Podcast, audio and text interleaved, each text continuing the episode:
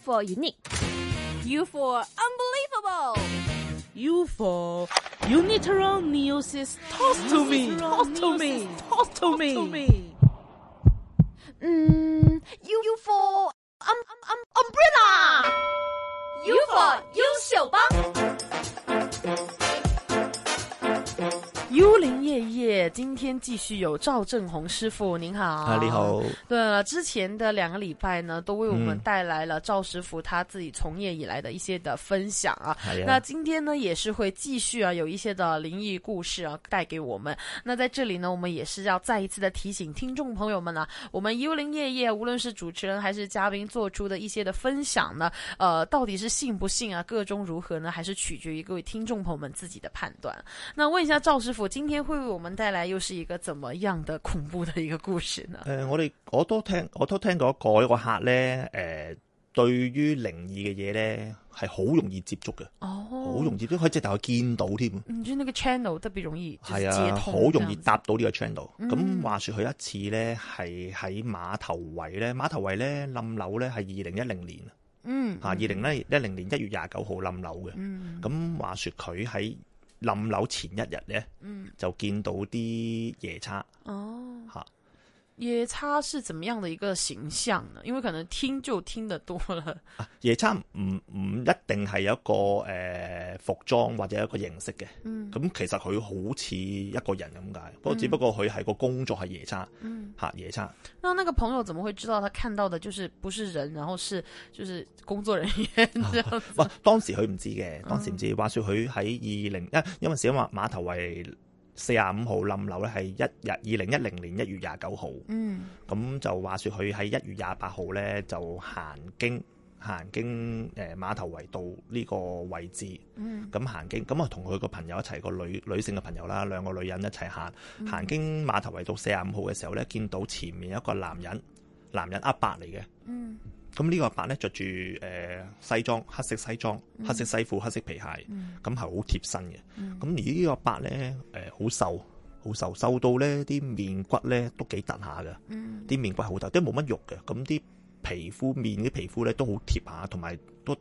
啲拳骨都幾突下。嗯咁就佢就佢行過嗰陣時咧，係就係下晝十二點鐘到。咁啊，佢記得佢同我講嗰陣時咧，係行嗰陣時十二點鐘到。咁嗰陣時都幾熱，因為下誒嗰、段時間都算熱嘅。嗯咁就見到前邊，即係喺四廿五號對出前邊見到呢個阿伯。咁呢、個阿伯咧戴住帽，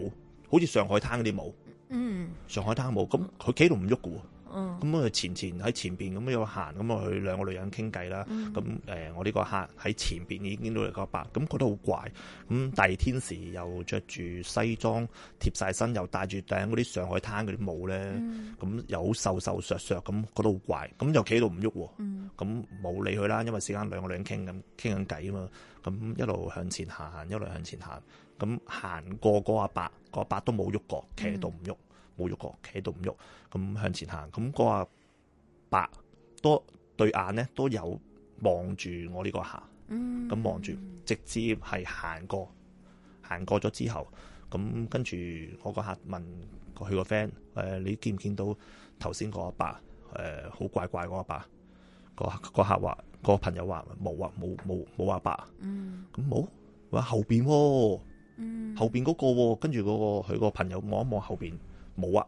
冇人喺度啊，你冇阿唔伯好。玩我啦， 不要吓我好不好？哪有什么保伯父没有啊？ 係咯，咁跟住佢話後邊喎，咁咁跟住我客就望翻後邊個阿伯，佢話呢個阿伯喎，咁佢個 friend 話冇啊，冇阿伯喺度直接是走过去指着那喎，个，係啊，佢過行過咗噶啦，行過咗，咁咪指翻後邊，佢話冇啊，黑西西裝呢個阿伯戴戴住頂帽嗰個阿伯話冇喎，跟住個客話呢個冇，誒呢個客誒呢個呢呢個阿伯唔見咩？跟住個阿伯就誒企咗喺度，個頭咧係一百八十度咁轉。得得得得得得得得得得得，轉個身唔喐咁樣，個頭咁轉咗，嗯轉翻對住佢笑，嗯，没有跟他说话吗？冇哦，那还好冇一走点。啦，已經走啦， 已經知道佢知道，因為佢經常見開嘅，哦佢經常見到嘅嗯嚇，咁亦都佢唔會覺得好驚，就已经有经验，有經驗噶啦，所以見到呢個伯咧，知道哎呀原來係嗰啲嘢，咁佢個 friend 見唔到，佢見到，咁啊個白個身唔喐，個頭咧咁一百八十度轉，咁佢知道，哎呀，又係嗰啲嘢，咁走走走走走走，咁走，跟住第二日就誒、呃、馬頭圍道呢個四廿五號就冧樓咯，嗯，就是呃，当时是一个那个地府的工作人员，是啊这样子的是啊一个其角实色嘛。係啦，夜叉咧，你知唔知咩叫夜叉？哦，其实听有听过，但是不知道他们是干什么的。 係啊，嗱，我相信好多人咧就知道係有個名稱叫夜叉，嗯但唔知夜叉係啲乜嘢。嗯其實佢都係一個工作者嚟嘅。嗯，咁佢做佢工作係做啲咩咧？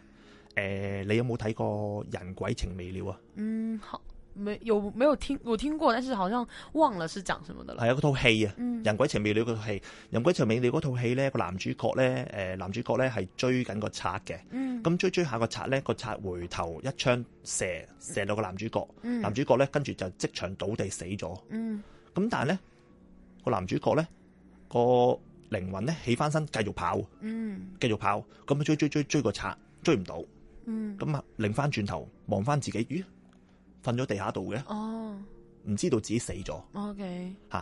好多人咧係突然間死咧，係唔知道自己死嘅，唔嗯知道自己死啊。嗯夜叉嘅工作就係走過嚟同佢講：你死咗噶啦，你跟我走啦。嗯，那不会就是有吵架？哎，我不跟你走，这样子我我要就有事情要干，这样子还要跟他商有商量的吗？这种事情冇商量。 ，OK，係啊，都要跟夜叉走嘅，走冇得走，冇得話唔走噶啦，係啊，一定同埋要誒通知佢咯，提醒佢咯。所以有好多時咧，誒誒南亞大海嘯咧，南亞大海嘯咧一次過海浪冚過嚟，好多人喺個海邊一次過死好多人咧。其實當時講當時講就會好多夜叉會做嘢，要提啲人，喂你死咗噶啦，你跟我走啦咁咁嘅。所以就是如果按就讲的稍微通俗明白一点，夜叉其实就像是一个引路者这样子，就哎把一些可能已经过生了的人，就带领他们哎走应该走的地方。係啊，帶佢走嘅地方，唔好唔好以為唔好諗住佢會係唔知道自己死咗而周圍走咯。哦，係啊，所以當時嚟講，嗰、個呃碼頭圍道四廿五號係冧咗落嚟，有三個人死咗。咁、我相信呢三個人都唔知自己冧咗落嚟，突然間死咗都唔知。咁、就夜叉就係話要個工作就係夜叉就走埋佢就講：喂，你死咗㗎啦，咁你跟我走啦咁。 OK，奇幻之夜，幽灵夜。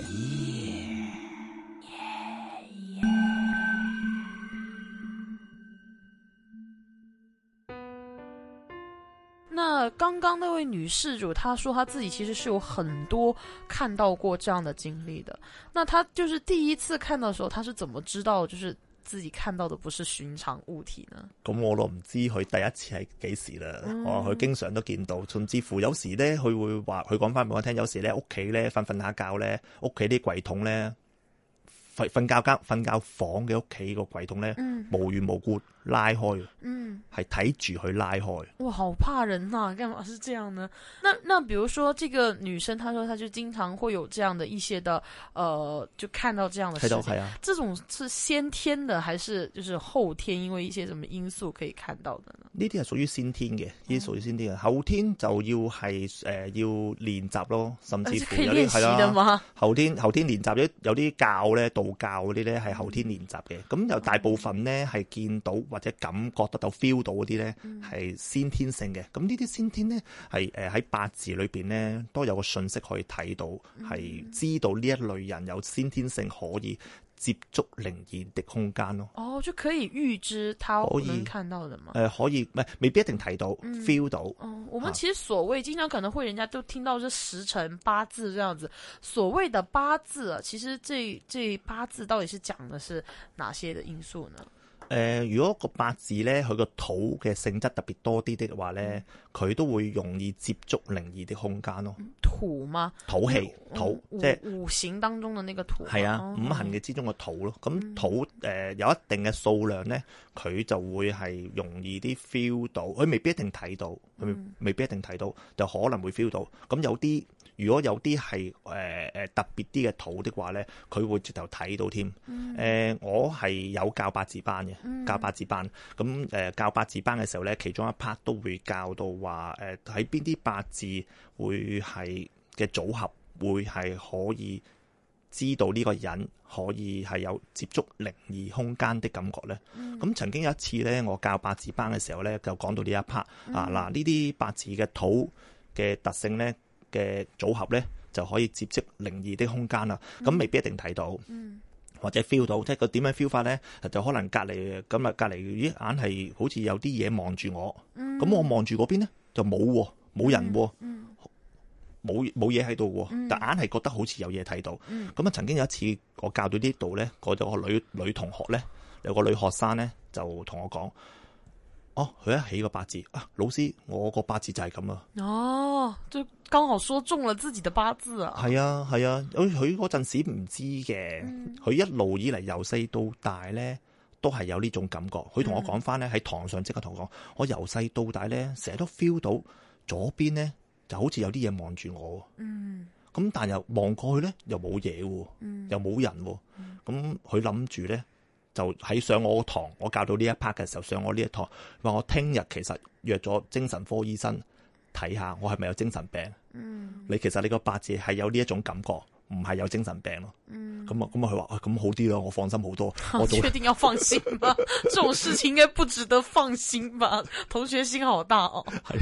我所以變咗佢又成日擔心自己有精神病咯。因為時温唔知點解成日好似有嘢望住我，但我一望過去又冇嘢，咁所以變咗成日都想 check 咯。咁而家大個咗，都有諗下諗下去 check 嘅時候咧，啱啱去 check 呢個精神病嘅時候咧，就早一日上我呢個八字班。嗯，那到底真正的精神病啊，和我们就是如果从玄学的角度来说，可以感应到灵异的，那这两者之间又不会有什么区分的方法的吗？誒呃好、難嘅，因為事關咧，大部分咧都會有啲精神病咧，都會話會有啲有啲精神病嘅人咧，都話會見到，甚至乎有啲幻聽啊，有啲嘢會同佢講，一半一半。嗱，我哋通常咧都會係誒、呃考慮翻佢個八字先，咁啊有一半佢真係會有精神病嘅，嗯有一半咧就真係有靈異嘅感覺嘅。咁所以考慮翻個八字啦，同埋睇翻佢個近個八字睇翻佢近排個工作個運氣啊、壓力啊，係咪有問題先？如果壓力好大，工個運氣又差咗，其實應該有機會係精神病咯，嚇咁先至會有啲咩幻聽啊、幻覺嗰類咯。咁啊嗰啲真係會勸佢去睇精神病嘅。那如果可能像之前班上面的那个女生，或者是刚刚讲述的那个呃看到夜叉的那个女生，她们都是属于可能呃天生可以看哎到或者感应到哎这呀些的事情。天生那这种天生的事情可不可以控制它呢？就是我如果我不想看到，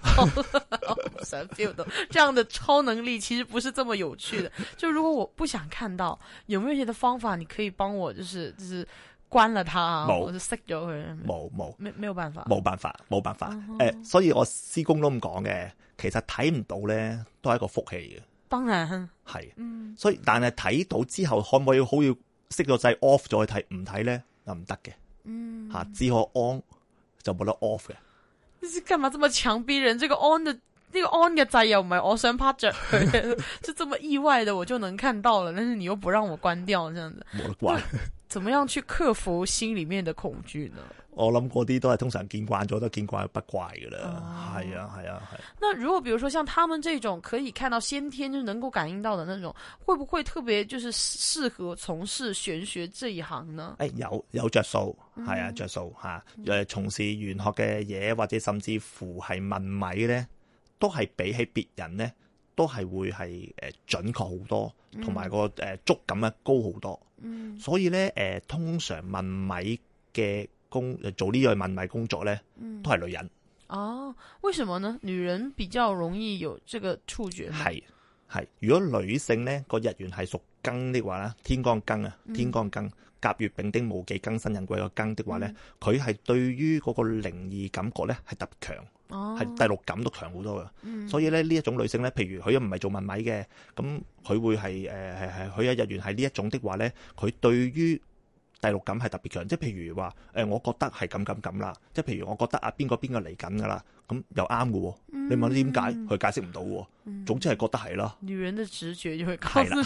就其实这种的直觉就是所谓的那个灵异的感受了。係你这嘅样感覺。但男如果男性咧就唔強喎，男又唔得嘅喎，但女係呢一個天光咧就會強嘅喎，有第六感嘅喎，咁咯。嗯 OK，那没错，今天其实就是赵师傅跟我们分享了，就是首先一个夜叉的故事，啊係啊嘅，其次就是谈到了，其实很多时候我们会有这样感应的一些事情，可能会跟八字啊，或者是一些的这个呃天生的东西都是有关系哎的。呀那没错，就是但是呢，我们今天再一次跟大家讲的就是我们分享的这些东西呢，到底各位听众朋友们信不信啊，是没有科学根据的。那至于这件事情的如何呢，还是取决于各位听众朋友们他们自己的看法。那今天非常感谢赵师傅能够来到我们好再优秀见帮为我们做出的分享，谢谢。好，拜拜。